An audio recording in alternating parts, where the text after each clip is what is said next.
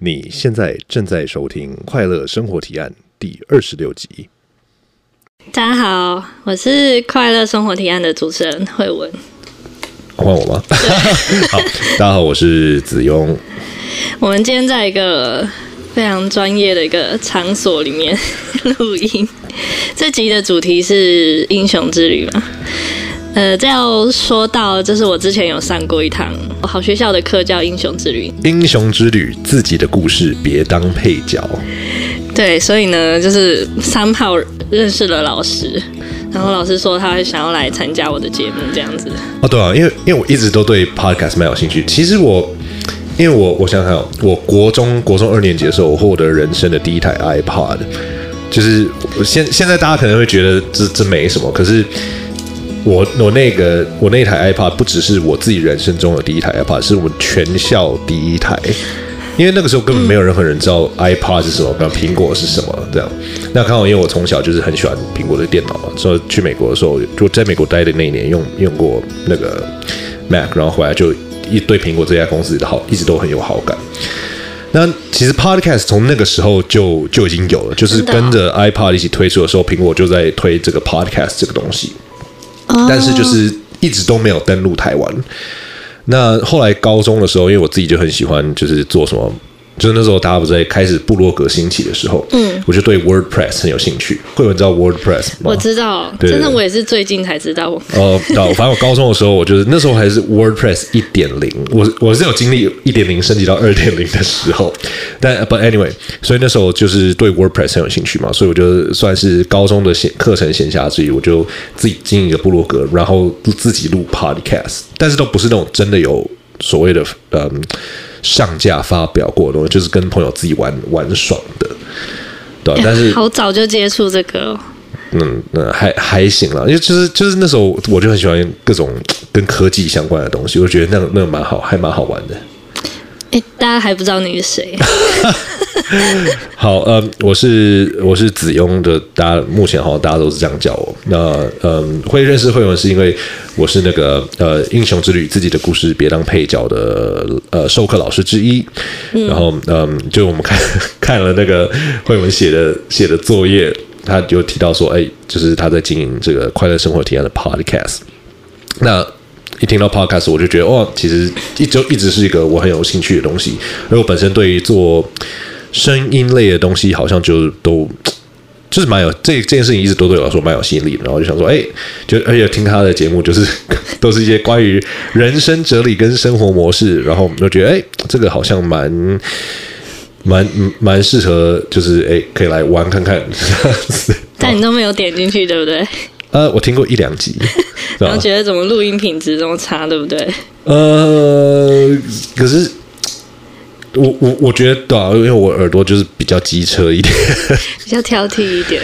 没有，因为刚好之前有就是有有有做过音乐了，所以就是嗯，对于那种录音录音的，就 录音的好坏，就是有点比较不能够接受录的，就是就是就是录的没有很很精致的。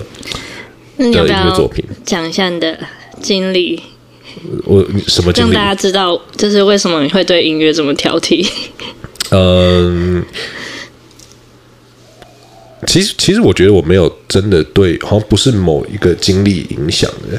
我觉得这都有点像是整个从小到大的培养过程，然后再加上以个性上，我就是一个、嗯、我是一个亲和力很低的亲和性很低的人，就是大五人格里面的那个 agreeableness，我是。我是三十一，就是哦，真的吗？我五十哦，五十还好，我是平均好吗？因为就是你就刚好在 PR 值的正中间，对吧？然后我是偏低，但是呃，我做的版本是 Jordan Peterson 的的那个大五人格，我也是。然后他 要把那个亲和性分成两个，就是一个是 compassion 嘛，就是同理性，跟一个是 politeness。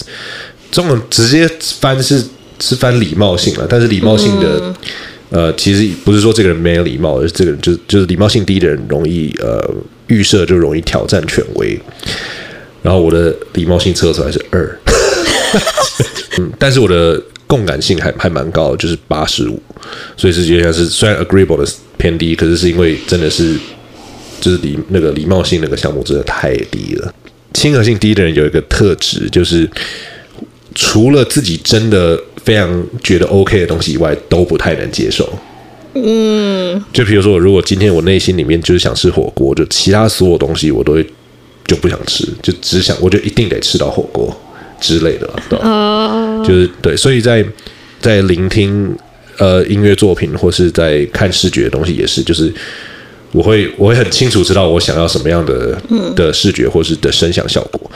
对吧、所以我觉得也是因为这件事情，就是从小的个性是从小养成嘛，所以这件事情让我在声音上就变得蛮挑剔的。然后加上因为后来做音乐，就是这样子的人做音乐，你就知道一定是 很麻烦的。对，所以我我在除夕那天听到老师要来，我是觉得其实蛮讶异，然后也觉得天哪，那我的设备这么，就是所有都觉得应该不是符合他的标准的。状态，哦，你那时候就这样想吗？对啊。哦，但还好，因为那时候我就想说，呃，如果如果要录的话，也可以在在我的工作室，反正，嗯，刚好就是我有我以前乐团用的一些录音设备，这样，是吧？对。然后我觉得蔡子雍这人蛮蛮奇妙的。其实，其实，其实本来上完这堂课，我可能跟你就不会有任何的交集，就是就结束了嘛，师生的关系就结束。是的。但是因为我要访问你，所以我要做功课。嗯、不用啦，所以不断 我不断的去看那个你的其他的课，摄影课啊，还有你的 YouTube 的直播，所有所有 YouTube 的影片都看。好可怕哦！我都我都觉得我在直播上真的是乱讲话。然后，但是很奇怪，我本来是觉得，嗯，就是一个老师嘛，就是一般老师，跟其他好学校上老师没有什么不同。但是看完以后，我都觉得这人怎么那么有魅力？然后就觉得哎、欸，好有内涵哦！就是反正就是默默的变成粉丝的一个过程哦，是哦，嗯，还我觉得我也不知道，可能就是真的是就是把念书的时间拿去钻研一些有的没的。嗯，但但我其实蛮羡慕你的，就是你一直知道要把自己的时间花在什么地方。真的吗？我觉得我身边的朋友，特别是家人，肯定不会同意这句话。是吗？至少你你有花花时间把你的摄影，还有你的对音乐方面的美感培养起来。这件事情哦，我我我觉得是这样子。我觉得我并不知道，就是我并不知道我选择花时间做这些事情到底是。是到底是不是应该把时间时间花在这些事情上面？嗯、但是我想要，就有点像是过去的，因为大家都知道，就是做摄影或者做音乐，其实呃，就是会很容易饿肚子嘛。所以，对所以就像是家人一定是我，我觉得我家人已经算是蛮支持的，就是他们就不要不要一天到晚在旁边讲一些闲话。我其实就我就觉得就已经是比一般的父爸妈支持度高了，对不对？对对对啊，所以。但然后，所以也是因为这样，所以我获比较像获得家人的，不要说至少获得家人的同意，然后让我花时间做这些东西。嗯，但是老实说，我在做的时候，我都一直都不知道说最后这样子的路程会带我到哪里，这样对吧？所以我觉得现在会在这个地方，好像也不是一个我，并不是我预期中的事情，对，而且是嗯，就我觉得是好像其实都是。做自己想做的事情，好像会把自己带往嗯好的方向，但是你在到那个地方之前，你都不知道那是好的方向。这我倒是有有一点这种感觉，uh huh. 就是我一开始做 podcast 也是像很多人一样玩票性质，就是就像你第一次开始画画，第一次开始学学弹吉他，我不一定。当初就有一个志向，说哦，我要当最厉害的。Uh, 我可能就是玩玩看看我喜不喜欢嘛。因为我觉得我现在状态还不是百分之百很确定，什么东西是我可以把所有热情投注在上面的。了解。所以有点像是啊，不然我就先试试看，不讨厌的话就继续这样子。Uh, 但是我发现这个历程还让我慢认识蛮多人的。OK，了解。然后因为跳脱出原本工作的生活，让我却。更认识到跟我完全不同领域的人，然后接触他们的想法，然后再提升我自己思维的广度的话，也也是有一些帮助。这样子。哦，对啊，我我觉得人真的是很需要多认识不同的领域的强者。嗯，嗯对啊，因为像我我以前在做阿卡贝拉，我做的音乐是阿卡贝拉音乐，那一直到去年年底，诶，我接有一群音乐人，就是找我一起合作，就是想做一个新的新的艺术团体了。然后我就是参加，但是这次我是担任有点像是顾问跟视觉的的的角色，嗯、就是负责拍影片跟做一些就是就是 就是他们 就是音乐人比较比较不懂的东西，然后就是可能就是。我要想一些办法。音乐人比较不懂的东西，哎、欸，这样要学音乐，要要把一个乐器吹到很好，真的非常难呢。就是这些音乐人，就是我听他们弹出来的东西，我都会觉得，哇，你把不知道要投入多少时间才能到达这样的境界。那你用这个角度去想，那肯定一定有很多其他的，嗯，其他的技能是他们就没有去点到的，到了。所以就就像是去当一个小支援者这样子。今天天气蛮好的，外面有一些鸟叫声，希望大家不要介意。虽然我们这工作室的设备不错，但是隔音并我们并不是这个隔有隔音的录音室录的。嗯。为什么会讲到音音乐音乐人？哦哦，对对对，我然后后来，所以后来参加，但是参加这个新的乐团的时候，我就我觉得我是第算是第一次跟这些很很顶尖的乐手们工作。嗯，然后我才发现，就是哇，就是从，就是他们也会对世界有很多他们自己独特的观点。那有些不，有些我不见得认同，可是知道有人这样想的，我觉得确实是，就是就确实是蛮好的。就是就是老实说啦，就是你不知道的东西，其实比你知道的东西还要重要。哦，对，对了对了，你在讲的乐团就是中庸，对不对？对对对对对。要不要形容一下你第一次听到 Kaitlyn 的歌声的当下的感觉？哦，我我觉得 会有点贱，因为蛮蛮主观的。好，就是我我觉得会让我很很感动的东西，就是呃，我觉得 Kaitlyn 让我觉得很 Kaitlyn 的唱歌让我觉得很感动的的原因，是因为我听到这个人唱歌，我会看到很多的可能性。我会觉得说，哇，这个人他有这样子的声音，他可以做什么？做什么？做什么？做什么？就是有点像是他会敢打开我一个思考跟想象力的开关。哇，这么抽象？对啊，比如说那时候我就觉得说，哎，我听到他这样的声音，然后听到他在台上讲话主持，我说，哎，你，所以我也跟他说，你可以做 podcast，然后或者可以做，嗯，可以做音乐的课程，然后可以。嗯。可以在各种不同的音乐团体里面担任歌手什么，我就就跟他聊天的时候，我们就会常常话题就围绕这些东西，嗯，对啊，就比如说，比如说，其实其实看到那个啊，主持人也也也也很也很也是类似这样嘛，就觉得哎，有个人愿意辞掉工作，然后经营一个全新领域的的嗯的节目的节目，然后。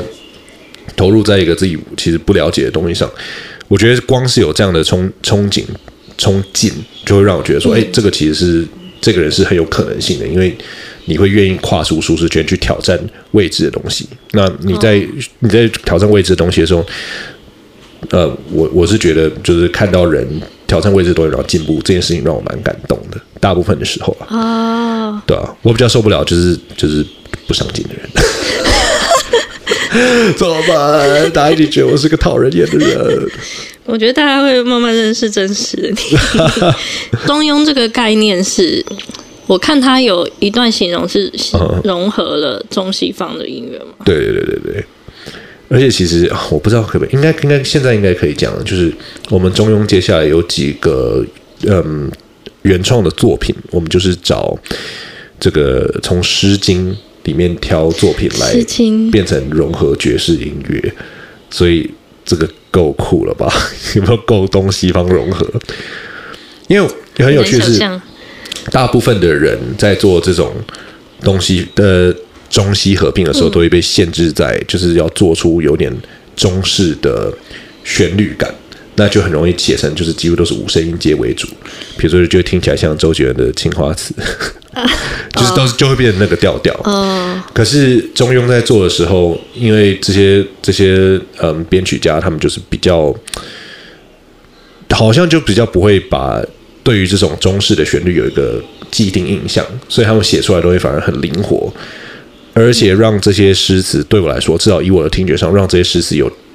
完全不一样的感受，才让我知道说哦，其实嗯，这些这些作品搭配现很很现代的旋律，是现在的旋律跟现在的编曲是可以变得是非常好听，而且是很平易近人，对吧、所以我蛮蛮期待接下来的几个新作品的。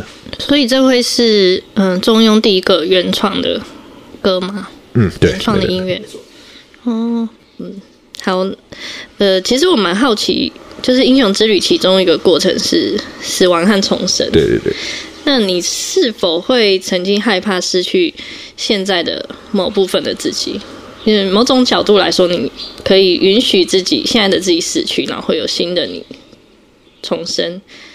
那会不会有身上某部分的自己是你不想要让他死去？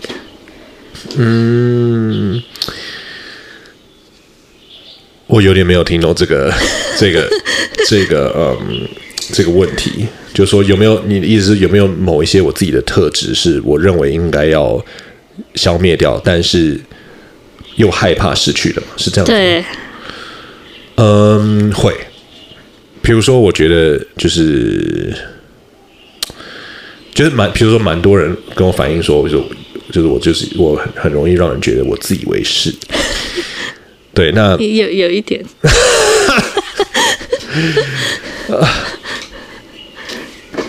但是我觉得，就是针对这个论点，我我一直以来我的我自己的想法都是，嗯、我其实我并不是自以为是，而且我蛮容易被说服。我觉得我是蛮容易被说服的人。嗯，然后我觉得我并不是以为我自己是我自己是对的，而是我觉得可能我提出来这一个想法应该是对的。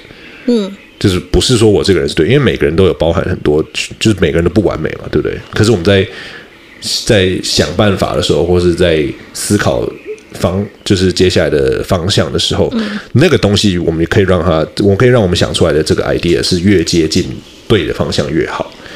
对，所以那就很像是我的我讲出来的方向，跟我讲我我希望达成的目标。然后就是，那我现在思考出来的这个方案，到底是我如果如如果我觉得很嗯，它的可可行性很高的话，那我就会、嗯、我就会认为那是对的，然后是有点像是会会保护我的我的呃我的观点，应该这样说。嗯、但是如果说这样我，我我觉得我跟 Alex 就是英雄之旅的另外一位老师，嗯、我们在共事的时候，就是他也很他很常。推翻我的我的论述嘛？真的、哦、对啊，所以我觉得其实这种东西，就是就是我并不是不能被说服的。对，就是你也很能接受他他给你的另外一种推翻你的观点。对啊，如果说你可以提出一个更合理而且在各方面都更好的方式的话，那当然是采用了。对，但是如果说这个东西是。如果这个东西有某些地方可能会比较好，那有些地方会比较差，那那这时候就是价值观上的价值观上面的的的争论嘛，那就是每个人价值观跟道德感本来就不一样，那就就我就会觉得，呃，那就要看我自己愿不愿意让步。那大部分不愿意让步的时候，别人就觉得我自以为是。我我曾我觉得我自己曾经也是。有有一点像这样子，怎么了？就是什么样的故事？喜欢主动跟别人争争论，但是我觉得可能可能年纪大了吧，我觉得就是就会开始怀疑说，嗯，别人有没有错的权利，即使他是错的。了解。但当我越这样想的时候，我就会，因为大部分人不喜欢有人主动要跟他们争论，大部分啊。嗯。就是他们是没有办法接受这种情况，所以我就开始在想，他们会不会有错的权利，就比较不会再去他说：“哎、欸，你这个哦，你这样想不对。”那样，尤其是尤其是蛮多蛮多情况，是大家用用情绪在处理事情的时候，他们他们只是想要表达一种我我现在不爽的感受，或是我现在害怕。所以你你要为了我的害怕而做什么什么事，就社会氛围会这样子啊。我就不想啊，我说你害怕关我屁事，就大部分的时候我会这样觉得啊。嗯，可能可能这个就是我就是被被人讨厌的原因。我想，对，对啊，所以，嗯，就是一个对啊，我现在是有点有一点放弃，要觉得可能也没用吧。哦，嗯。是，对啊，这我所以这件事情我有点像是这近年来，我觉得我也有所改变，就是但我改变方式我觉得比较奇怪，就是就那就是如果这个人他其实不想听我讲话，那就不要跟他讲话。对我的意见没有，对我的意见没有什么信任的话，我就就不要跟他讲了，就没关系。但是愿意听的人，当然就是尽量的尽量的提供他们我认为最我认为最可靠的的嗯的的想法，对啊？没错，推荐大家都成为斯多格，就比较不会情绪不好。对啦，但是但是其实斯多葛我也蛮想问你的啊，请说。斯多葛在，我忘记是哪一个皇帝讲的，嗯、就是对于可以改变的事情，就用尽全力去做嘛；对不能改变的就，就反正你也不能改变，对对对对，你就冷眼旁观。嗯哼，那怎么分辨哪些是可以改变，哪些是不能改变？其实，其实以斯洛斯洛格的斯洛格哲学的一个很重要的。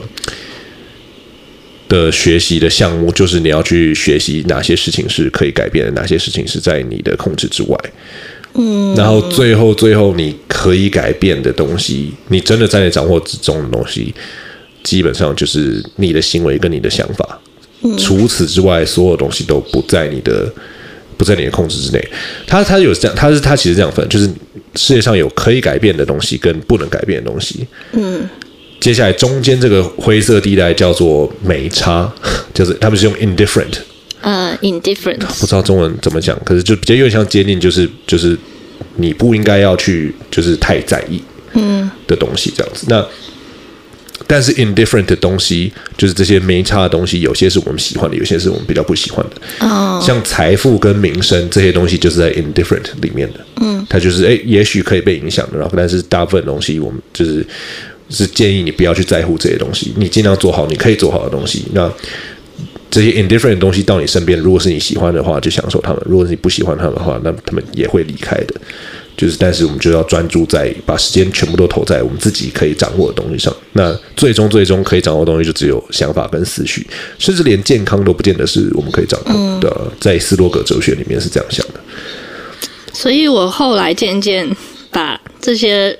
我没有办法改变的人，嗯、放在我、就是、我没有办法改变的那那个、哦、那个区域里面，所以就就比较少会想要提出反对意见啊，就是变成就变成比较沉默这样子。哦，我觉得比较不想提出反对意见没有什么不好啊，就是我我觉得是因为像这样，就是我们每个人都是就是用自己的方式想办法让世界变得更好，就那是。嗯提出反对意见是一个方法，但不是不一定是唯一的方法。我的想法是这样啊，就像我觉得就是，嗯，比如做英雄之旅跟呃做好这这做一个什么呃 什么剪辑 Final Final Cut Pro，不是就就比如说做英雄之旅跟做一个 Final Cut Pro 的课程，就我现在会觉得，我那时候觉得说哦，好像做英雄之旅对这个世界这个世界上存在这个样的课程好像是比较好的，所以我就做这个。嗯对啊，因为我可以控制我自己要做什么，对不对？对，对啊，对啊，大概是大概是这样。嗯，但其实那时候有人私讯我说，他发现我讲的，他觉得可以可以接受，就是转转变了他的思维的方向。他可能没有全盘接受我的想法，但他转变了他的思维方向。哦，那也很好啊，对啊。所以你看嘛，就是就是。做出正确的事情，世界就用你意想不到的方式回报你。对，大概是这样子。多。哎，那你是否曾经曾经有想要让他死去的那个自己，然后你可能真的也让过去的那样的自己死去了？那某一天他突然又复活，你有这种感觉吗？嗯，就是你一直逃避想要。抛下的那个自己，希望他不要再跟着你，但某天他他好像突然又出现了。OK，关于这件事情，我觉得我我的我的观点比较像是荣荣格的观点，就是荣格的观点是说，我们在理解自己的过程中，其实我们就是要尽量让未未知的东西变成已知嘛。那未知的东西，大部分就是比如说潜意识或者在记忆里面这些未知的东西对我们的，然后这些东西对我们的影响也是未知。那如果你可以。不断的把，嗯，这些未知的东西变成已知，变成你有意识的感觉到的话，那你你的自我就会越来越，你的你的自我就会越来越接近 self，你的 ego 就越来越接近 self，self 就是有点像是完全的自己，潜能完全开发的自己这样子。所以，嗯，我觉得就是比如说像哦，我以前的过去的缺点，或是过去的一些呃不足，或是一些不好的部分，嗯。就是死亡跟新生有点像是，就是死亡就是当你发现到这些东西嘛，你发现到自己是残破不堪的，你发现到自己有这些极多缺点，那新生就是有点像是，好，你承认这些东西是他你你他是你的一部分，然后就继续带着这些东西走下去，然后让这些东西在你的掌控之中，对，所以嗯，那因为这些东西现在就是它并这些东西死去的东西不是真的死去了，而是它是就是。成为你一个你知道了，你知道自己有有这样子做的机会，但是你不让那样事情发生的，嗯、我觉得这就是，我觉得这有点像是死亡跟新生的的真正的在心理上我我的感受了，对吧？所以你说、嗯、有啊，也是会有那种时候，我就是真的是很想把对方掐死 之类的，但是就是我们就知道说好，那但是让这个世界有。就是存在太多不必要的痛苦，好像是不不是不是必须的嘛？那就是虽然你就很想要 发泄你自己的黑暗情绪，但是就是最近有吗？最近我想最近，呃，还好有跟我妈有跟我妈为了要不要把猫猫送去剃毛吵架，那次吵得蛮凶的。为什么？因为。因为我我就因为长毛猫就是就是猫长了毛长了以后就是就是很容易打结什么的，然后就是一年我觉得送去剃毛一次，嗯，会会就是就是就比较好嘛。一来就是猫感觉比较舒服，而且真的每次猫那个我们家的猫剃完毛，它都感觉超开心的，就是对那个行动力都变超高。嗯。那呃，我妈可我妈就觉得说，跟猫已经有点老了，八岁，就是如果去送去剃毛，他们都会用那个麻醉嘛，就是最对对对，因为嗯，猫怎么可能让你乖乖在那边剃毛？对，我好天真哦。对，所以没有养过猫，所以他就觉得那样对猫身体不好，然后就说好，那不然怎么办？他就说那他就买一个剃刀要自己剃，嗯，然后就觉得好像好像也也行啊，然后但是半年过去就是都没有剃。然后后来就是有一天，就是就是我就为了这件事情就是非常不爽，然后就是、嗯、就是最后觉得说一定要把毛毛虫去剃毛这样子，对，哦、为了这件事情，嗯，那次吵得蛮凶的。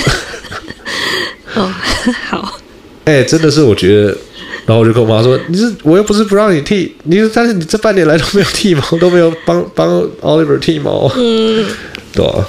大概大概是上一次的。黑暗能量释放大家，我觉得就是对家人真的还是比较没有耐心的，不得不说。我觉得好像会，也不知道为什么。对啊，嗯。不过我觉得，我觉得荣格也讲了一一件事情嘛，就是呃，人的个性化过程，就是我刚刚说的理论，就是自的 ego 慢慢变成完全接近完全的自己的这个方式。他说，其实这个过程就是在发现自己其实是一个 monster，就是是一个很可怕的怪物。嗯，但是让这个怪物在自己的掌握之中。然后我觉得这件事情，Jordan，我在后来在上 Jordan Peterson 的课的时候，我觉得他讲的也蛮好，就是其实我们都要成为就是拿着剑，可是不把剑拔出剑鞘的人。嗯，对啊，我觉得这是一个蛮好的目标，对吧？听听起来蛮棒的，对啊，哎哎哎，我觉得，哎，因为我可能也是因为这两年我刚好就是教教比较多学生，嗯。我觉得在学生身上看到一些啊，天哪！原来就是其实都都会在他人身上看到很多自己的缺点，所以我觉得在教别人怎么把怎么放下情绪，然后再教别人怎么慢慢的就是从一个比较全观的角度在思考事情的时候，自己在这方面也会蛮蛮大蛮大的进步。你还会教别人放下情绪？对，因为哦，蛮有趣。我我我的学生里面有一个人大五人格的那个精神不稳定性是九十九。哎哎，有这个项目哦？有有，就是抗压性了，neuroticism、哦。对啊，他是就是九十九，然后就是他就是一个情绪波动非常非常大的人。嗯。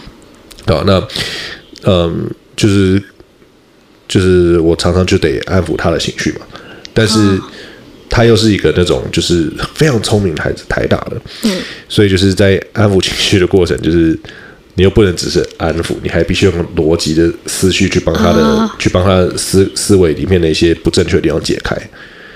而且甚至有时候是还还是没办法，没办法真的说服他，就是。他可能也不会相信，嗯，对吧？然后就是可能，但是有挑战，对。然后，但是有句话是几个礼拜以后，当我我预言的事情真的发生的时候，他就觉得说：“哇，我这这没有想到真的会这样发生。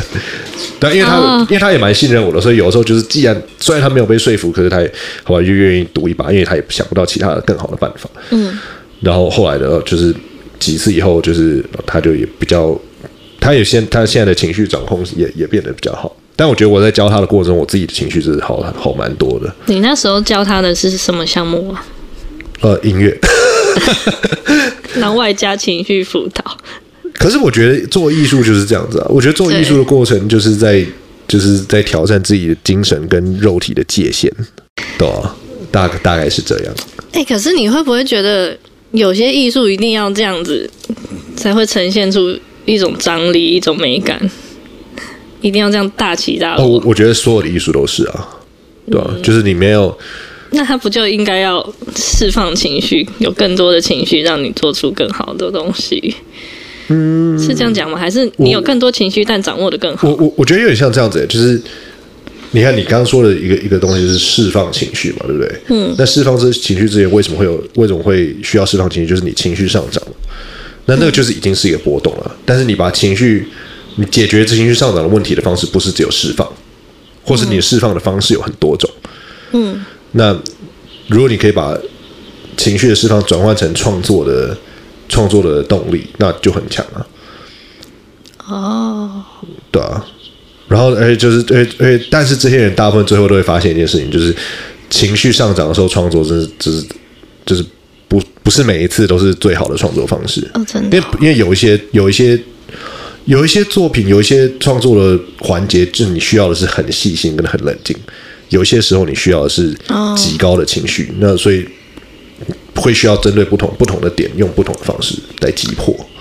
所以我之前以为，当做艺术的人要更 emotional，这种观念是错的。嗯，我认为是要更了解自己的情绪。哦，oh. 但是。你的情绪是，你是个非常 emotional 的人，那你做出你，就有点像我，我觉得这样啊。每一个人做艺术作品的目标，应该就是做出自己能够做出最棒的作品。嗯，那你如果是情绪，你的好像像以我来说，我的我的精神不宁性现在是很低的，就是一大我人格测出来说，嗯、那我做出来的作品就是我那天我昨天才有另外一个学生，比较跟我不熟的学生，然后他在跟我讨论作品的方式，他说他觉得我做的作品就是稳，啊什么？就是稳定。呃，稳就是就是大不会有很多大起大落，可是就是非常稳定，然后结构跟张力就是呃就是是有很、嗯、好像是很被细微的照顾到。那那个这可能就是我最适合制作制作作品的方式。那情绪波动很大的人，他们会有适合他们，就是他们最最完美的作品就是长得像是他们那样子，就是你的作品要长得像最完美版的自己啊，有点像这样。那你不同的、不同的、不同的情绪波动的方式，因为就是那情绪波动又不是只有大跟小来区别，就是每个人的情绪的感受也不太一样。那最理想的，我觉得最理想的做创作方式就是就是掌握自己了，掌握跟了解自己的情绪，然后把它转换成你现在正在制作的东西，情绪跟想法，对吧？很棒哎，但是光听不知道要要怎么转换。嗯。如果以像像我现在我现在教的主要有摄影、影片制作跟音乐嘛。那以摄影来说，比如说，嗯，呃，有个有个，我觉得一个很很需要大家很需要做的事情，就是看自己的作品。嗯，就是要你要很明显的知道自己的作品哪里好。比如你拍一百张照片，为什么这五张你觉得好？为什么这九十五张你觉得不好？嗯，你越知道为什么不好，那你拍出不好的照片就。呃别说好跟不好，你喜欢什么跟不喜欢什么。嗯，你如果拍了九十五张、一百张照片，然后你五张你很喜欢，九十五张你不喜欢，那你就要去看为什么这九十五张你会不喜欢，你哪里你做哪做了哪一件事情让你这样？嗯，那透过这，因为像是透过你的作品跟自己沟通，是吧？哦。对，所以觉得这样你就这我还蛮有共鸣的。对，所以你得多听自己的 podcast。对我我的 podcast 这方面真的是做的不好，因为我 很不是干嘛这样说？这这方面啦，看自己的作品这件事上面我做的不好，因为我一直很抗拒面对自己的声音。哦，对啊，但我嗯这方面要再改进，这样。对啊，然后再来就是，其实我觉得还有一个做作品很重要的地方，就是要尽量找，唉，找老师不要找便宜的，要找最厉害的。嗯，因为最厉害的老师才能看到你最多缺点。嗯，对，然后便宜的老师就是真的是不太行，就找老师真的要慎选，各位。那你是怎样的老师？我吗？我就是机车的老师。没有我，我觉得，我觉得我一定有某些强项，某些东西我处理的特别好，但是我也会希望我的学生不要不要只跟我学，嗯，就是最好就是你跟另外也是一样厉害的老师，然后他有他的观点，然后就我们可以就这样，我跟那位老师，我们都可以看到我们的观点在你的身上是怎么被平衡的，我觉得那个对我来说是蛮过瘾的事情，嗯，对啊，呃，回到刚刚讲情绪的这件事情。其实前几集我们我的节目有在讲说一种情感上的焦虑症，比如说你你有听过逃避型依恋，还有焦虑的依恋，就是他会对他的跟他关系很好的那个人有这种一种焦虑感。那有两种，一个是他他很排斥太亲密的关系，另外一种是非常想要无时无刻都黏在一起，就这两种类型，然后这都是情绪上的焦虑。然后我都觉得，当这种情绪上来的时候，有点像是变了一个人，就有点像浩班纳要变成浩克的那种那种感觉。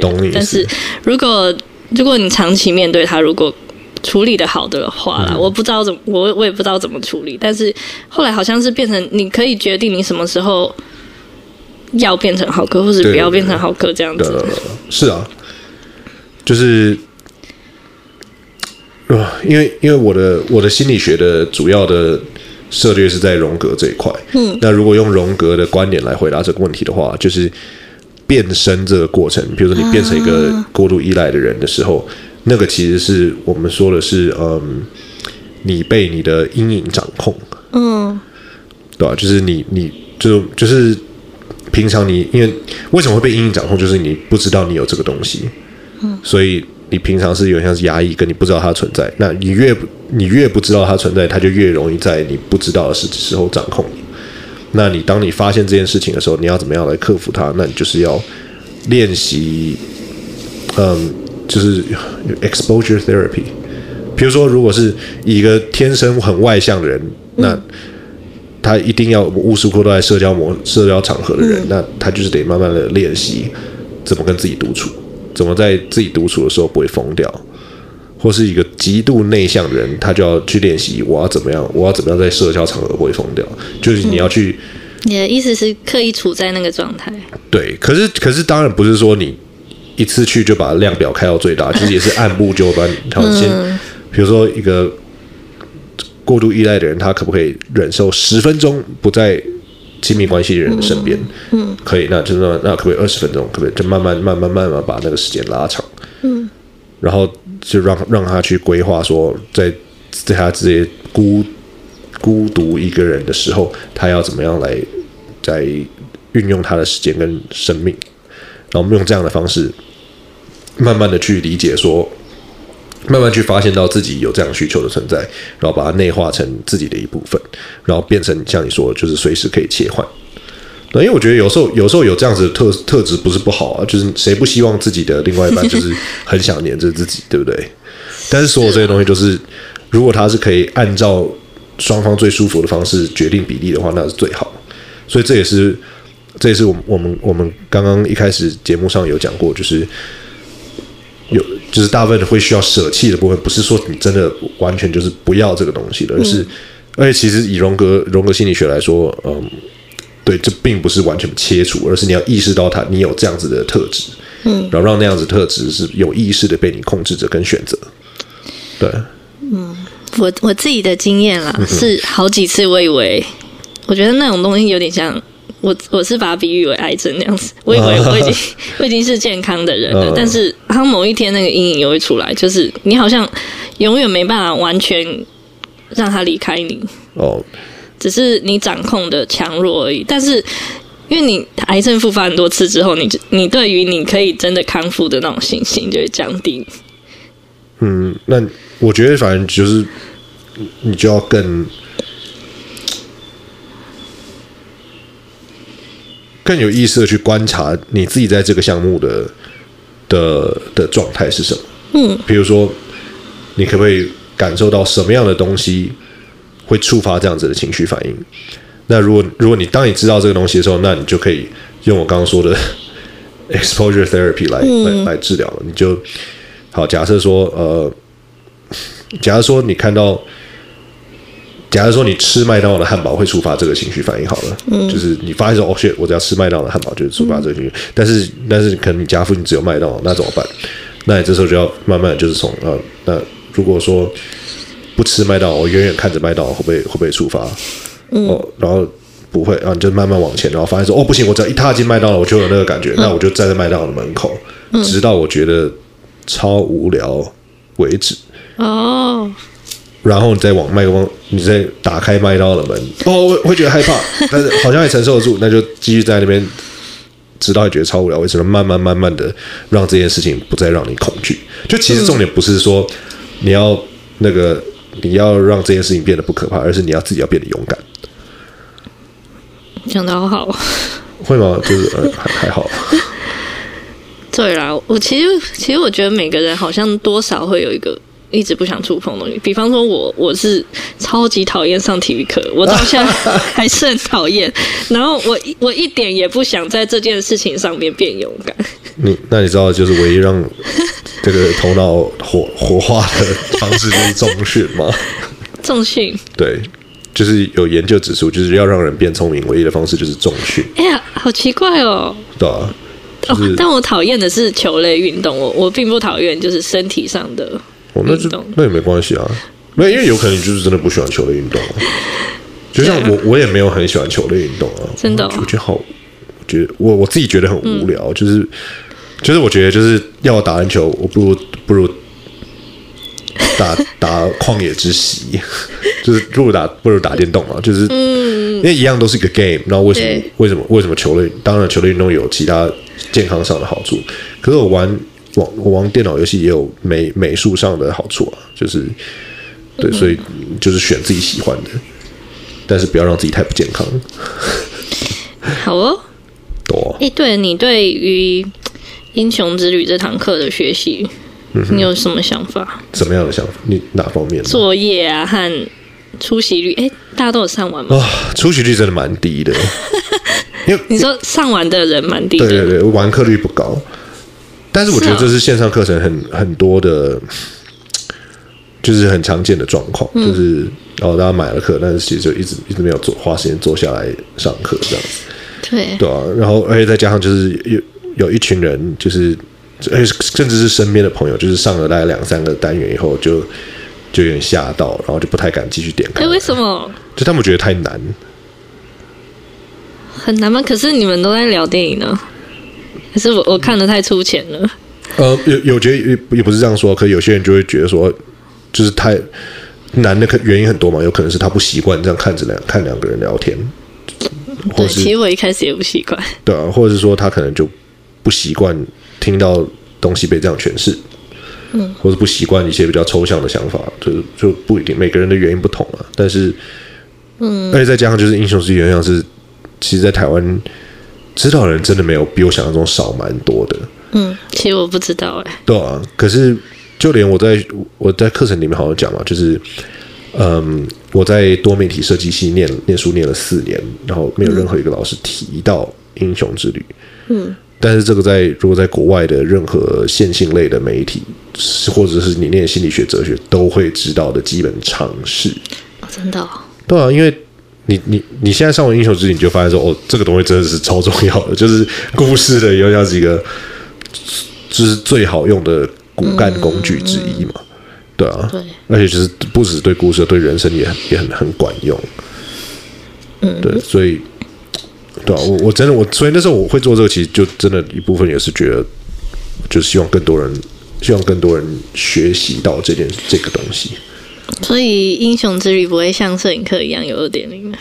嗯，现在暂时不会，嗯，因为哦，你这样就爆雷，哎，哦对好，其实课程里面有讲，摄影课会有二点零。对啊，你有讲啊。原因是原因是因为我后来因为摄影课原像是我第一次制作线上课程，嗯、所以我现在看就觉得哎，蛮多东西可以再再更优化。再加上就是我对于摄影的想法也有改变，我对于画面的感受也有改变。虽然说我觉得摄影课其实很棒，然后大家如果想学摄影，我觉得那还是一个很好的入门课程。但现在就是在我这就慢慢的一边写我的写的新的版本的的内容，然后就是在找时间把它更新上，制作完更新上去，这样。嗯，对啊。那如果我哪天觉得说哦，其实对英雄自己有更有更深入的想法，哦、然后觉得说哦，好像可以。做一个大大规模的翻新，那有可能，只是目前不在我们的计划的这个计划的叫什么的那个 roadmap 上，对吧？嗯，对对对对对。那个 Jordan Peterson 曾经说。人生的意义就是找到一种对自己有意义的生活方式，让自己可以忘掉人生中的苦难。他在他的 podcast 第二集讲的吧、uh huh.，tragedy and evil 吧，对对对，对，印象中讲。那你认为可以让帮助你忘掉你的苦难的理想的生活方式是什么？嗯嗯，就是无无时无刻都在想着我要怎么样才可以让自己更强。哦，uh, 对啊，因为我觉得就是有些。有些东西在生活上是是永远永远没办法抹去的，那就是自己的不足，对吧？所以你你的你的人生的目标，如果就是修正自己的不足，跟帮助自己提升的话，那你无时无刻都会有目标，那这个就会有点像间接就解决了我对自己的的问，就是对自己存在的问题，这样子。嗯，听听你的回答，像是你比较少看世界的不足，而是看自己的不足不足这样子。可是自己的不足就是世界的不足啊，你也是世界的一部分啊。就是批评别人和批评自己的。我也会批评别人啊，对啊，但但是就是因为别人是在我掌控掌控之外嘛。嗯，就我大部分在批评别人的时候，我我在我都的状的场合都是我希望。听我讲的这个人，不要跟我批评的人做一样的事情，因为我觉得那样子对世界是有害的，嗯、对啊，然后自己也是，懂那批评别人的过程也是觉得说，好，那尽尽量自己不要做，不要做到一样的事情，一样的状况，懂，对啊。但是，嗯，好，然后我觉得有一个我很喜欢的脱口秀脱口秀艺人 Jerry Seinfeld 有讲过很类似的话，他就说就是。呃，我觉得他讲的就是比较，当然是因为他是脱口秀艺人嘛，所以他就觉得，他讲比较幽默一点。他说就是人生就是要找到自己最舒服的折磨方式，就是就是搞定这一点，你就搞定人生。最舒服的，所以他认为人生是一种折磨。他觉得人生的折磨是不变嘛。其实这一点跟 Jordan Peterson 一样，就是他们都觉得，就是 suffering，就是苦难是人生中无法抹去的。的就是的元素，苦难是组成我们生而为人的一个部分。对，然后那你要怎么解决这个问题呢？就是找一个自己能接、最能接受的折磨方式，对吧？也好好笑哦，但很有，但也很有道理。对，所以其实好看这些，我觉得，我觉得就是一个好一个，不管你是好的脱口秀写星，或者是好的 podcast 主持人，或是好的教授，其实最重要的还是，其实真的是人就是要。慢慢，人就是要找到自己对世界的观点，并且想尽办法让这个观点变得更全面、更全方位。这样子，就这样其实是就会帮助你做任何跟活着相关的事情。我觉得你你真的是对我可以刚踏进这个场所的时候，呃、我就有感受到你是一个无时无刻都在。想说哪里还可以再更好的人，因为从我从我走进来开始，你就问我说：“哎，你有没有想过你要把你的录音设备 弄得好一点？”然后就开始介绍录音设备。对啊，大家大家不觉得这个这个单元的声音声响效果听起来很舒适吗？嗯，对，对啊，就是有感受到这样子，对啊。但是的的确，如果我换换一种人人生观。可能可以帮助我在创作上更好，这样子。嗯，对啊，我我不确定说其他的生活模式是不是也适用这样子的方法。可是我觉得其实是啊，就是本来就是谁的人生是完美，永远都有无止境的东西。像我就现在都觉得我现在的这些公司好乱哦，就是？我现在的工作室很乱，就是也很想大整理。就是永永远，你永远都有，就是可以在微调，然后变好的、变好的的地方嘛，对吧、啊？就不管你是不管你是不是在创作的道路上，对啊，就是就跟就就算就算你的工作是煮饭给家人吃哦，所以你看，其实大家就是如果在意生活中的小细节的时候，就会觉得嗯，其实生活就越来越好了。你每小调整一件事情，你的你的人生就变得更舒畅了，而不是这样不是很好吗？是啦，多就是嗯，好那。你觉得像二零一九年才刚过掉两个月吧？嗯哼。那你觉得去年最让你感到幸福或是觉得很感谢的事情有吗？蛮多的，我觉得去，我觉得这几年都蛮蛮多蛮多想法的。哦，我我去年去年下半年交交了交了新女友，嗯，让我觉得这件事情还还让我蛮开心的，因为我发现就是。我终于知道怎么样的人可以完全完全让我 respect，嗯，就是脾气比我好的人。就 就我觉得，我其实觉得我自己脾气已经算是很好了，特别是跟我以前脾气真的很差的时候比。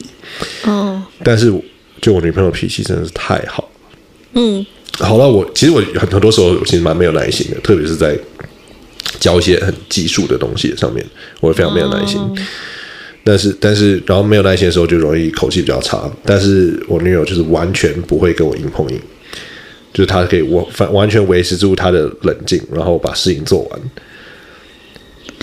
然后也也是因为这样子，所以我每次都会觉得自己很惭愧。那那那他有影响你吗？改变你？我觉得就是也变得更……我我认为有，就是就是他，因为他的出现让我知道说，虽然我的脾气已经变好很多，但还是但还是。可以再努力，因为我就有一个立刻在我面前就有一个比我还要在这方面比我强很多很多的人，对吧？所以这件事情让我觉得蛮感谢的，就是就是上帝让我看到哦，什么叫做真正的脾气好？哇，真的哦，对啊，哇，那我真的很好奇耶，好奇哪部分？脾气好 都很厉害耶，我就是觉得，就是每次看到他那样的时候，我就觉得，就是这真的是要感谢再感谢。所以你在他面前比较常生气，他比较我，我对家人跟亲近，就是我觉得每个人都是对家人跟亲近的人，应该比较没有耐心嘛，对吧？对，是。所以这是得磨练。而且其实我觉得，就是自从就是跟这位女友交往以后，我我连我妈的脾气都变好了。你妈？因为我们都两个人发现，我们两个人都发现说，这个人脾气太好。然后才发现到自己超逊的，这真的是蛮值得感谢，是不是？真的，对啊，所以这这件事情我觉得就是蛮有意思的，哦，好哟。大家会，大家会不会觉得我们今天很奇怪？就是也没有个什么主题，就是 会会文就就是乱问问题，然后就随便乱聊。哎，这集真的，真的会有人听吗？对，但是应该还蛮好玩的啦，对啊。那要不要来玩一下快问快答？其实我跟你说，我把那个快问快答写给你看，uh -huh. 以后我不一定会照问。Oh, okay, 但，但其实我会照着问。哦、oh, 反正你也忘记了嘛，我忘记也忘记了，没有特。我觉得因为因为我看到快问快答，然后然后我就看了一两题，我就没有再看下去。我就觉得嗯，这还是不要看好了，不然就失去那个那个意思嘛。因为就是不想要准备时间。然后、嗯、然后就真的现在就是完全忘记里面写了什么。好哟，好来吧。那你要赶快回答哦。OK，尽快。你你会希望跟谁一起录直播？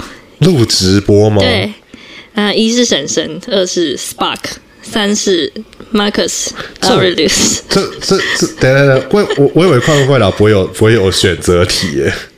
我不管了，不要选择题啦，因为这几个人我都觉得，哎，我就是要弄一个很难让你很难选的。哦，只有三是 Marcus Aurelius，那有四吗？没有，就是三个人哦。呃，我蛮想要跟，如果是这样的话，当然是跟 Marcus Aurelius，就是马可奥里略，我的就是敬仰的古罗马帝国的皇帝。那如果 Marcus 跟 JP 选一个，Marcus 啊，真的哦？对，原因是因为我觉得，哎，JP 网上已经有那么多 content，如果我可以跟 Marcus Aurelius 聊天，那当然是对耶，当然是最。就是人类应该要听到的话，哎，对耶，对啊，但是其实大家的确是这样。但其实大家如果去看 Mark 那个马可奥尔月写的《沉思录》，那是一个斯洛格哲学蛮重要的著作，其实大概就可以知道他的他的人生观跟回答。他他真的是一个啊，《沉思录》有看，很很值得人敬仰的君主？那 Mark 是跟 Batman。Batman，我我才刚刚说值得敬仰的人，哦、我我觉得原因不太一样，是因为，嗯，Marcus Aurelius，我觉得他是值得，我觉得 Marcus Aurelius 是因为我觉得这个人的 Podcast 可能对世界是最最有帮助的，嗯，对，是现在这个世界很需要的。但是为什么不选？因为但是蝙蝠侠是我想要的，蝙蝠侠就是我我自己的选择了自己的。自己的利益，对，就是就是我想，我我觉得我也蛮想跟就对吧、啊，就是蝙蝠侠聊天的，嗯，因为我我身边的人就是看我做事的方式，他们都说就是最像的角色就是蝙蝠侠，蝙蝙蝠侠很有钱，然后可是我可可是他是做事方式，不是说背景，对吧、啊？就是蝙蝠侠比较贱呐、啊，这个是这样说，蝙蝠侠会出阴招，其他人比较不会。哦。对吧？蝙蝠侠会批评别人吗？会啊。我没有看很多，对不起。哦，嗯，有一个有个正义联盟的剧情蛮有趣的，就是正义联盟就是一个一个被敌人瓦解，嗯，结果最后是蝙蝠，然后而且每个敌每个人被瓦解的方式都是有妙计，就是真的就是每个人就是被针弱点被针对到。后来是蝙蝠侠救了大家，然后他们就是觉得说奇怪，为什么蝙蝠侠知道所有这些妙计的？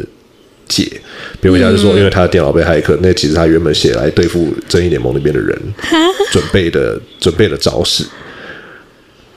然后，然后他们就说：“哎，你怎么可以这样子？这样子是什么？就是就是被就是大家都觉得被蝙蝠侠背叛。”嗯。后来蝙蝠侠就对他们说：“就是我们正义联盟里面的每一个人都是在世界，在这个地球上都是可能数一数二强的存在。如果你们没有互相准备好彼此的那个，万一彼此的。”彼此出状况的 fail safe 的话，那你们才有问题。然后他就说，然后如果你们现在还要觉得我做的这个事情是不对的，那我觉得我要离开正义联盟。然后后来他就是走，就是走出去的路上，超人追上去，然后就把那个克什的子弹给蝙蝠侠。嗯，对吧、啊？就是然后就跟蝙蝠侠说，如果哪一天我真的失控的时候，就是你一定要把我干掉。哦，有点有点可以理解。对啊。这也是你做事的方式。对，我就会有核，我就有无时无刻的，我都我的口袋里面都有核弹发射器的按钮。然后哦，你你这样子吗？啊，B，然后就哎，这样听起来有点可怕。就是你有你的乐团里面每个人的底细和弱点那样子，嗯，是这种概念吗？不一定是不，我觉得不一定是针对个人的。可是我会对我自己的做的作品就会有一个，就会有自爆按钮。哦。哦，所以你跟他像的地方是是哪一个按钮？自、嗯、自爆的按钮。对，就是宁可这个东西不要就不要再被任何人看到。如果他要如果他要变坏，我宁可把它毁掉。这、哦、样子。对，就是不能允许、嗯、不能允许东西是走向邪恶的道路。哦。对，然后在那个时候就是要想尽办法把它摧毁掉。如果它变变邪恶，就要想尽办法把它摧毁掉。那你。那算了，不要问好了。怎样？好，萨诺斯出现在面前，你会想跟他说什么？就是跟他理论说，要消灭宇宙一半的人，不如 不如再多变出一个更大的宇宙，让大家居住。哎，对。那如果说那个石头是可以再改变真理的话，啊，不就是？对啊。那个为什么现在是无限宝石？你就变出无限的资源就好了。嗯。都已经叫无限宝石了。能拿无限的宝无限宝石做有限的事情，那是多好笑！哎，对，我真的觉得，我真的觉得《复仇者联盟》超难看的。我看第四集的时候，看到快睡着，好可怕，哦、对、啊？有没有你一直很想做，但是一直没有做的事？嗯，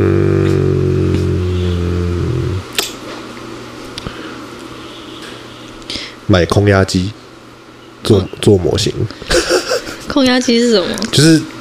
就是呃喷枪，就是喷枪后面那台，哦，oh, oh, oh. 因为就是一直都蛮想要，就是体验看看，就是很认真的做钢弹模型可以做到什么程度？哎，真的，哦，对啊，可是就是因为做模型真的需要很多的时间跟耐心，然后这两个东西我目前都没有，所以就一直没有做这些事情。哦，对啊，现在现在的呃，现在工我工作室，我们现在前方就是有电脑荧幕跟喇叭嘛，然后喇叭的左边喇叭上面现在就有一个钢弹模型，就是准备就是在最近的几个案件结束后，看年终就是在六月的时候有把有没有机会把它做好。他们跟陌生人聊天的时候，你会怎么打破尴尬？我很不会跟陌生人聊天的。你你不会跟陌生，我就是陌生人。可是我们不算啊，我看我们还有一个，我们 IG 上的时候聊一下一些，就是我们也是有一个。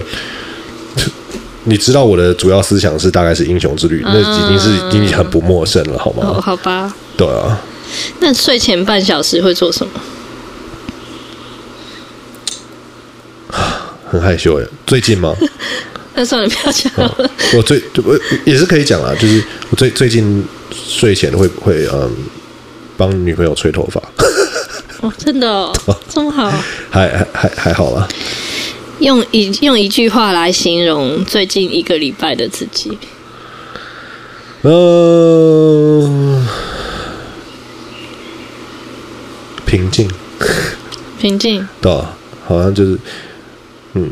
跟嗯哦我哦我知道我知道，最近这一个礼拜自己是知识高潮，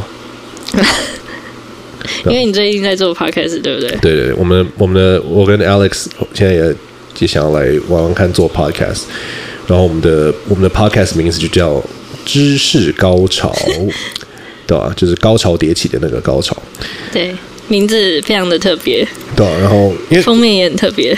其实封面，呃，我们还没决定要用什么封面，此刻还没决定，对吧？但是我们的那个，其实其实会取这个名字，是因为我们我们就是每次我跟 Alex 聊天的时候，有的时候都会有那种，哇，就突然解开了某一个那个一个脑中的想法了。嗯，那个时候就是觉得会有那种很兴奋的感觉。我觉得那我们就说称那个为知识高潮，这样子的一个脑内的反应。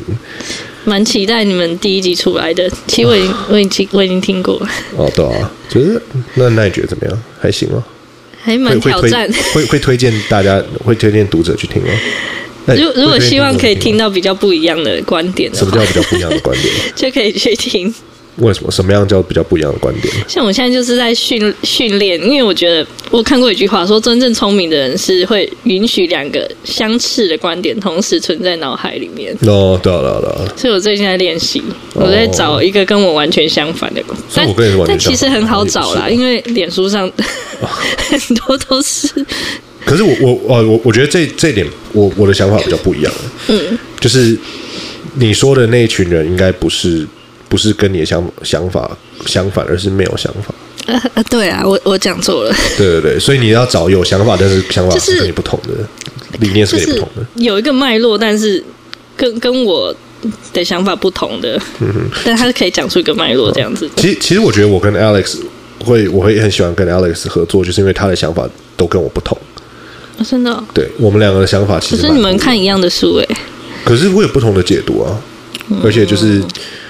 而且就是，然后我们当然有一些雷同的观点，跟我们有同意的、认同的的相相同认同的理念，但是我们的做事方式跟我们的呃喜好其实是有是蛮不一样的。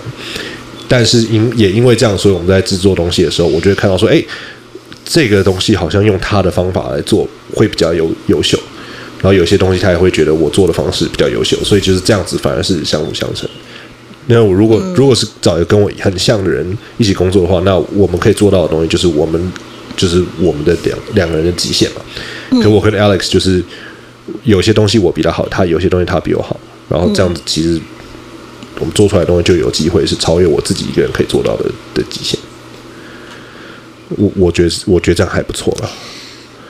嗯，我有种感觉，好像你会特别对让你有启发的事物或影像，嗯哼。吸引对不对？跟谁不是这样？没事吗？对啊，我觉得，我觉得启发是什么？很多时候都是用用用一种感觉，就是让我感觉好。啊，可是我也很难说让我有什么启发。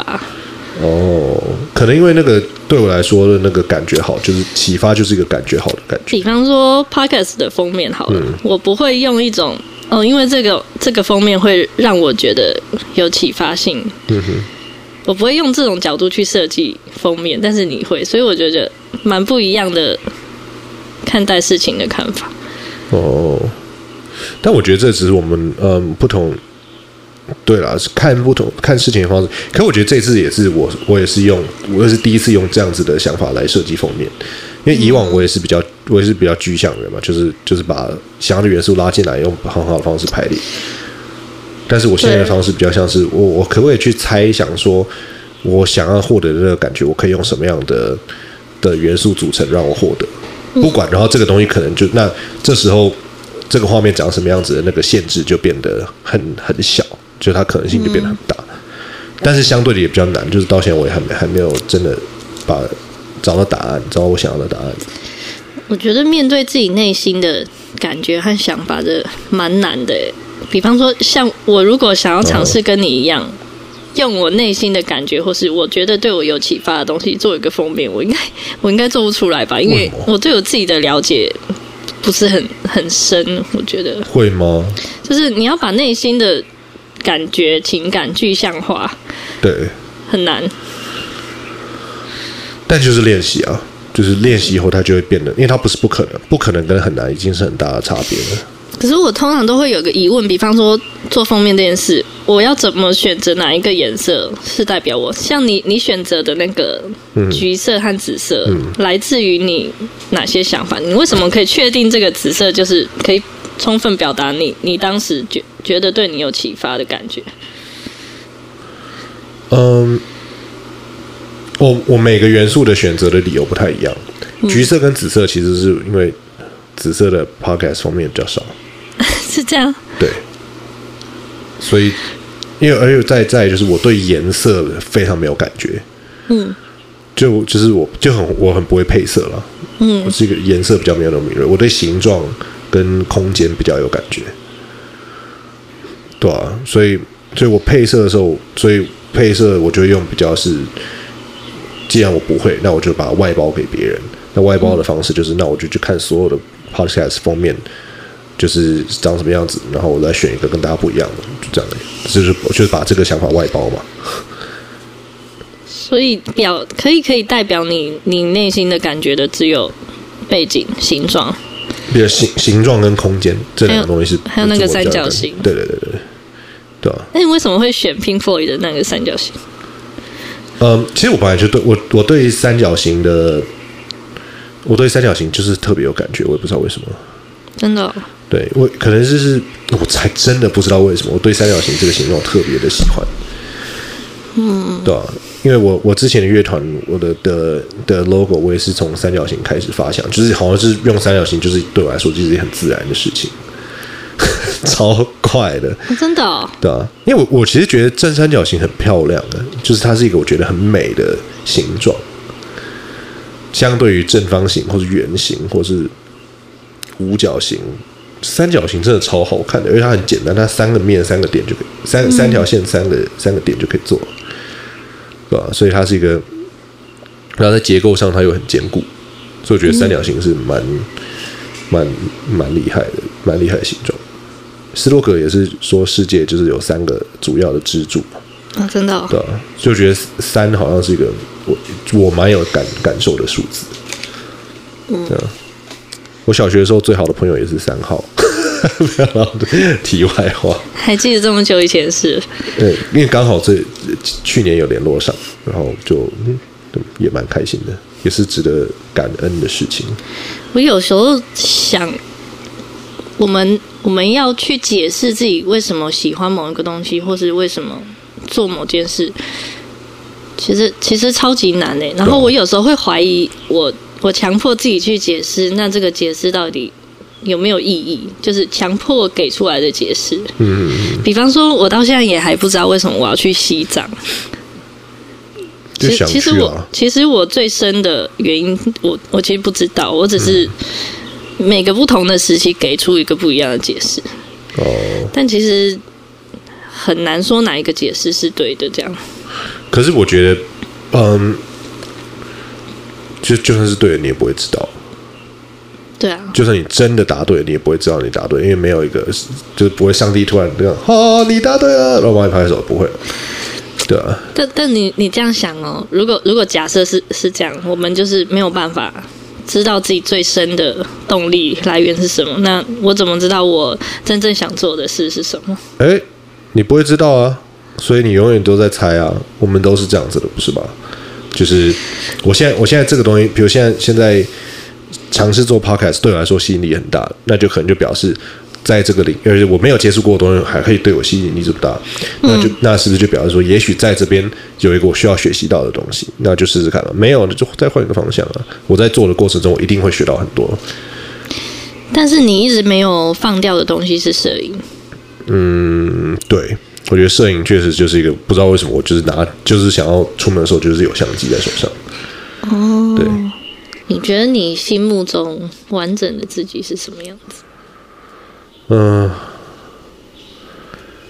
嗯，我曾经听你说，你觉得赖老师可能很接近你心目中完整的样子。嗯，我觉得是。现在这个想法还是一样的。我觉得，嗯，我觉得终究我跟嘉庆老师是蛮不一样的人。嗯。可是他确实是在各方面都让我蛮蛮尊敬的。那那既然我是既然会有尊敬的感受，那就会希望就会希望嗯，就希望自己可以可以也也是获得他那些让人尊敬的特质。对，所以确实他有很多的特质是我很想学习的。对吧？可是让我想想要学习对象很多，对吧？就像比如说我看到 J Jordan Peterson，我也我觉得他的那个知识量，我觉得那个也是一个让人尊敬的点。或是看到我女朋友的脾气的时候，我觉得就是，所以可能也许我的最理想的状态就是我把所有我就是学会所有我喜欢的特质吧，学会所有我认为我所学会说我尊我尊敬的特质，嗯，这样子对吧？了解，但那个是什么样子，我不知道。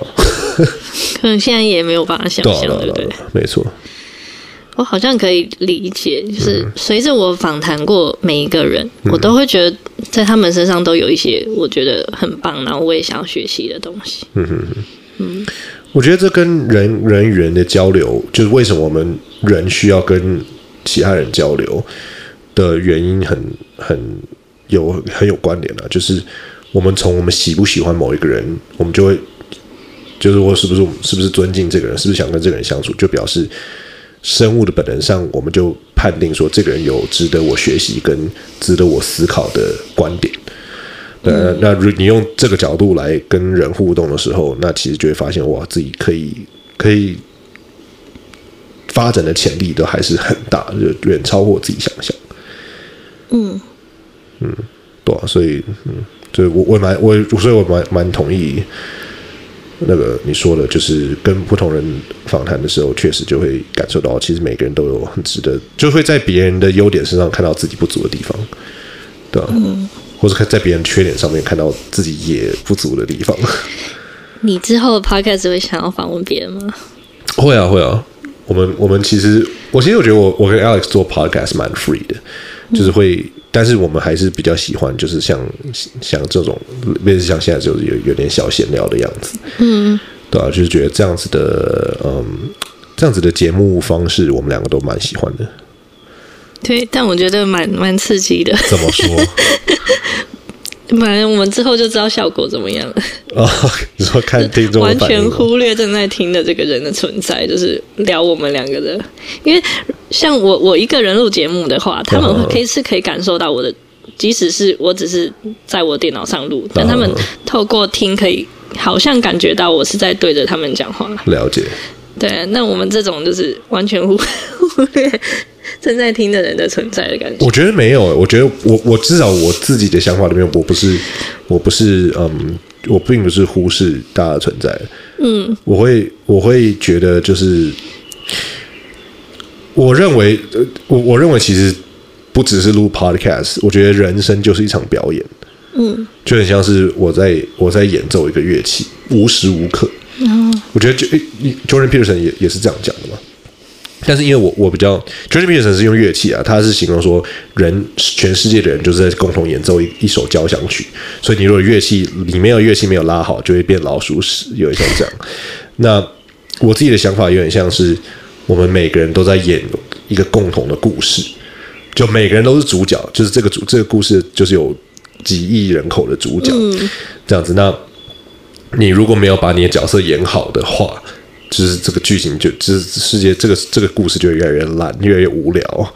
但是你如果好好的演扮演自己的角色，扮演让你的自己是，让每个人都是让你自己发挥自己的英雄英雄之旅，然后变成一个真正的主角，然后创造好的故事的话，每个人都这样做，那世界就会越来越好，对吧、所以，所以像我，我觉得说，虽然说我们现在是在，我觉得我们现在，我觉得光是你在录 podcast 这件事情，就不是在忽视他人的感受，哦。哦对不对？因为你，对了，你因为虽然说我们现在不是你，你不是对着听众讲话，嗯嗯、可是你还是在创造一个体验给他们，只是你用你在用另外一个方式对他们讲话。对，对啊，对啊，所以我我的我的观点比较像是这样，而且而且我同时，但是我在讲话的时候，我也会感受到，就是我自己会感受到，就是哦，我自己会去想象说，假设现在这种。五一百个人围着我们，然后看听我们在聊天的时候，那我会讲不下去。可是我我就会想象说，现在的状况比较像是这样子，对吧？哎，因为没错嘛，因为我记得好像那个你的听众大概一一百多，对对，一百六。嗯，对，所以啊，现在就是我我会觉得就是好像是我们两个在舞台上，然后有一百六十个人在台下听我们聊，听我们说话啊。那在这个状态下，我要怎么样才可以？拉好我的乐器，演好我的角色，那它就是一个一个蛮大的关键。就无时无刻我都在人活着，就是在演出最棒的故事，对吧？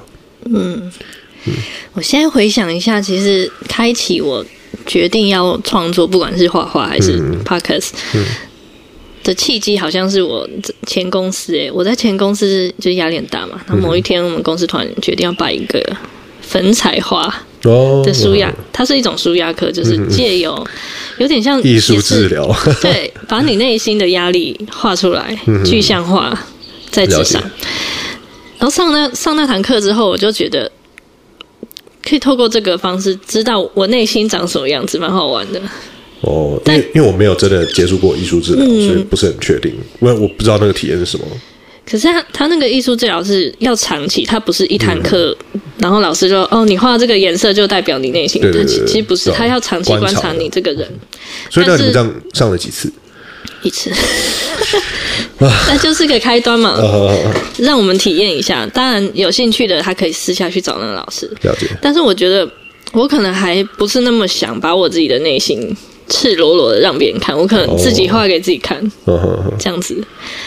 然后我就觉得，哎，原原来创作是是这么一回事，不是要就是画，先先不说是不是画给别人看，让觉别人赞赏，你可能是先给自己看，我认为自己现在是什么样子。嗯、哦，我我反而不哦，我我的想法比较我的想法比较怪哦。嗯，我创作的时候是我想创作给自己看，嗯，就我想画，我想要做出来的音乐是我自己想听的，嗯，就我想要听的音乐，假设不存在这个世界上，那我就想办法把它做出来。我觉得我在打造摄影课跟做英雄之旅这堂课这两堂课程的时候，我都是这样想的，就是为什么我想打造一堂课给刚摸到相机的菜子用看？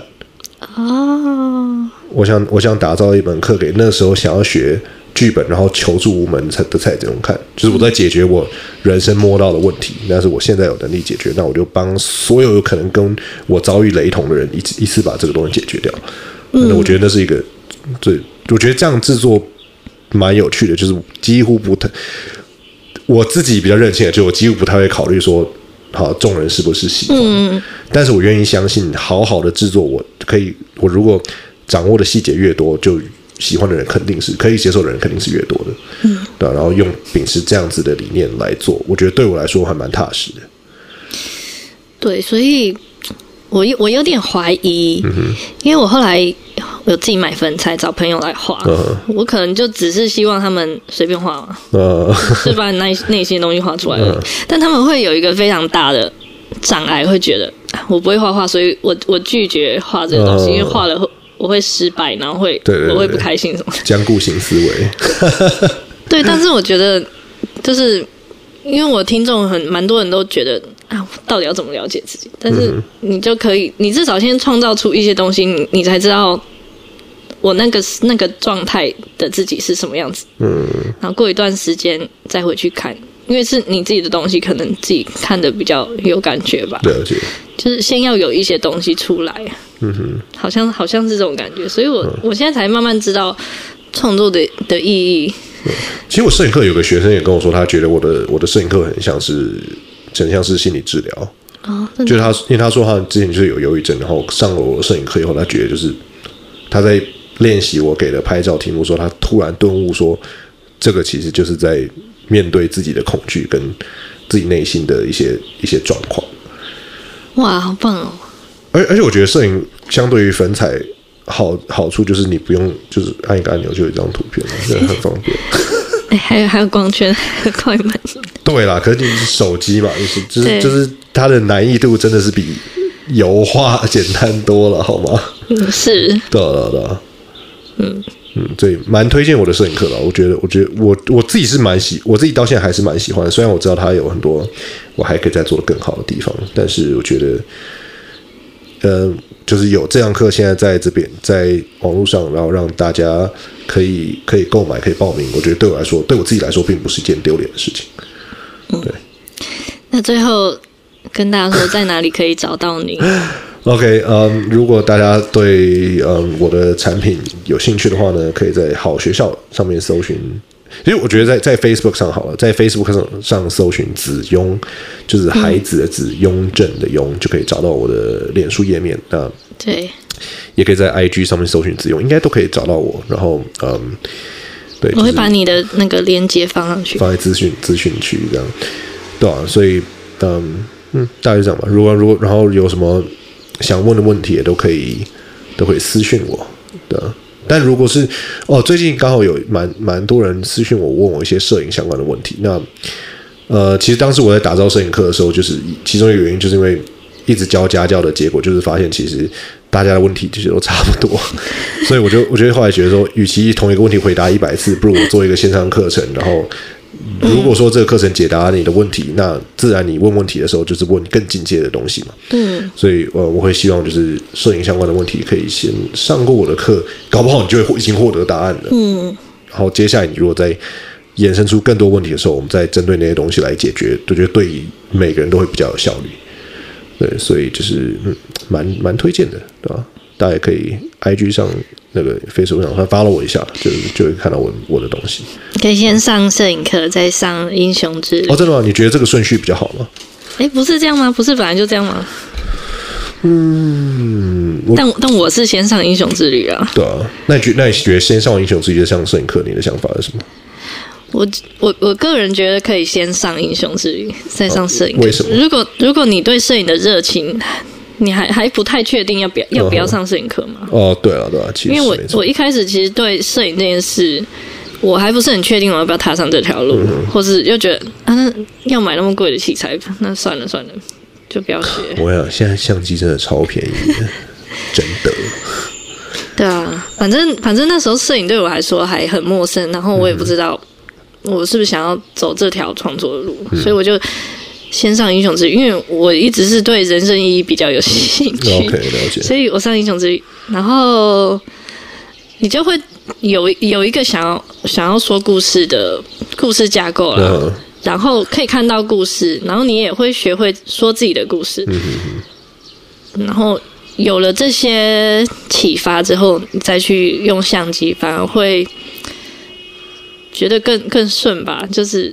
我已经知道我要拍出什么感觉，嗯、然后我去等那个画面。然后我之前超喜欢去，因为我还蛮怕拍人的，嗯、所以我就把相机放在那，然后等一个画面出来，我就按下去。嗯、因为我不是先有画面，我再走走过去要拍嘛。嗯、我如果一直就是在那个状态，是他自己自己走进画面里面再拍，我觉得这样可能比较自然一点。所以我还蛮喜欢等等画面的感觉，就跟跟钓鱼很像吧。嗯可是我我我其实我自己在摄影的时候也蛮常这样的，就是会，嗯、如果嗯套用一句那个谁呃那个 Cartier-Bresson 这个很很有名的街头摄影艺术艺术家，他嗯他的讲法是要拍下关键性的瞬间，就是你你拍的画面这个取景的角度位置什么这些东西好以外，你还要等待这个关键时刻发生，嗯、就是张力最大的那个那个瞬间。对，所以这其实我我我也会，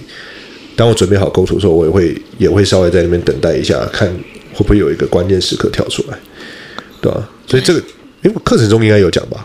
就是我讲说，一接拍的时候要类似有预知能力啊，有有有有有，对，就是你要预判说这边可能会发生什么事情啊，就在那边守株待兔。而且我发现有个现象，嗯哼，就是因为我是用我男朋友那个尼康 D 七零，蛮蛮大的，就一个突兀的感觉嘛。对。然后我会发现大人的反应是比较会回避，然后小孩都会聚过来，不知道为什么。嗯，他他是小到他应该也不知道你手里拿的是什么，不知道哎、欸。但他他还会很希望可以站在你的镜头前面，我觉得蛮奇妙。可是我觉得他们现在应该小孩都知道相机是什么吧？而且而且小孩喜欢被关注啊，所以自动就是有人在关注他，他就会有兴趣。所以对啊，很长就是我只我只要相机放放好架好，嗯、小 孩就会来呀，很有趣。但是我但是我不不太喜欢那种刻意要让你拍到的那种画面。哦，那你就下次就拍那种小朋友注意到的那一瞬间，然后还没朝你跑过来的那时候。这样那个表情应该也蛮有趣，收集个一百张，它就是一个很好的作品。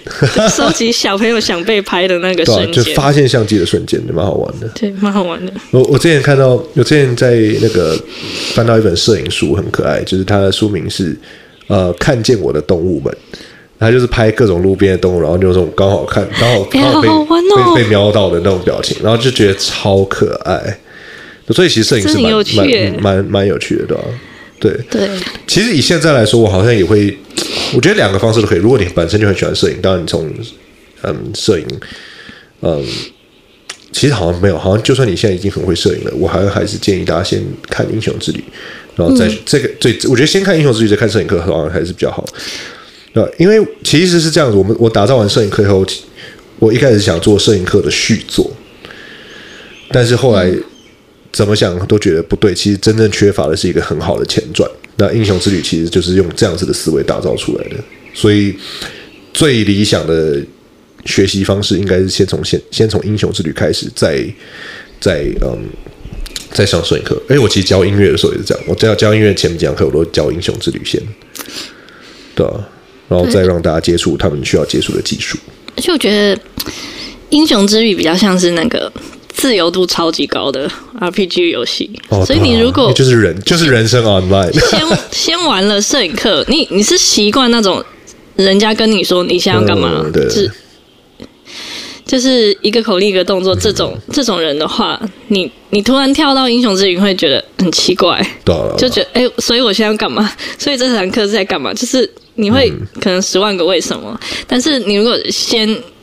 你从零开始就先进去英雄之旅，然后你可能可能要多上几次吧，然后先习惯在广阔的草原上自在 自在的走或是跑，就是先习惯，先先知道世界是怎样的，先对，先习惯这世界其实没有那么多规则的这这种 概念，然后你再去上摄影课就会蛮快的。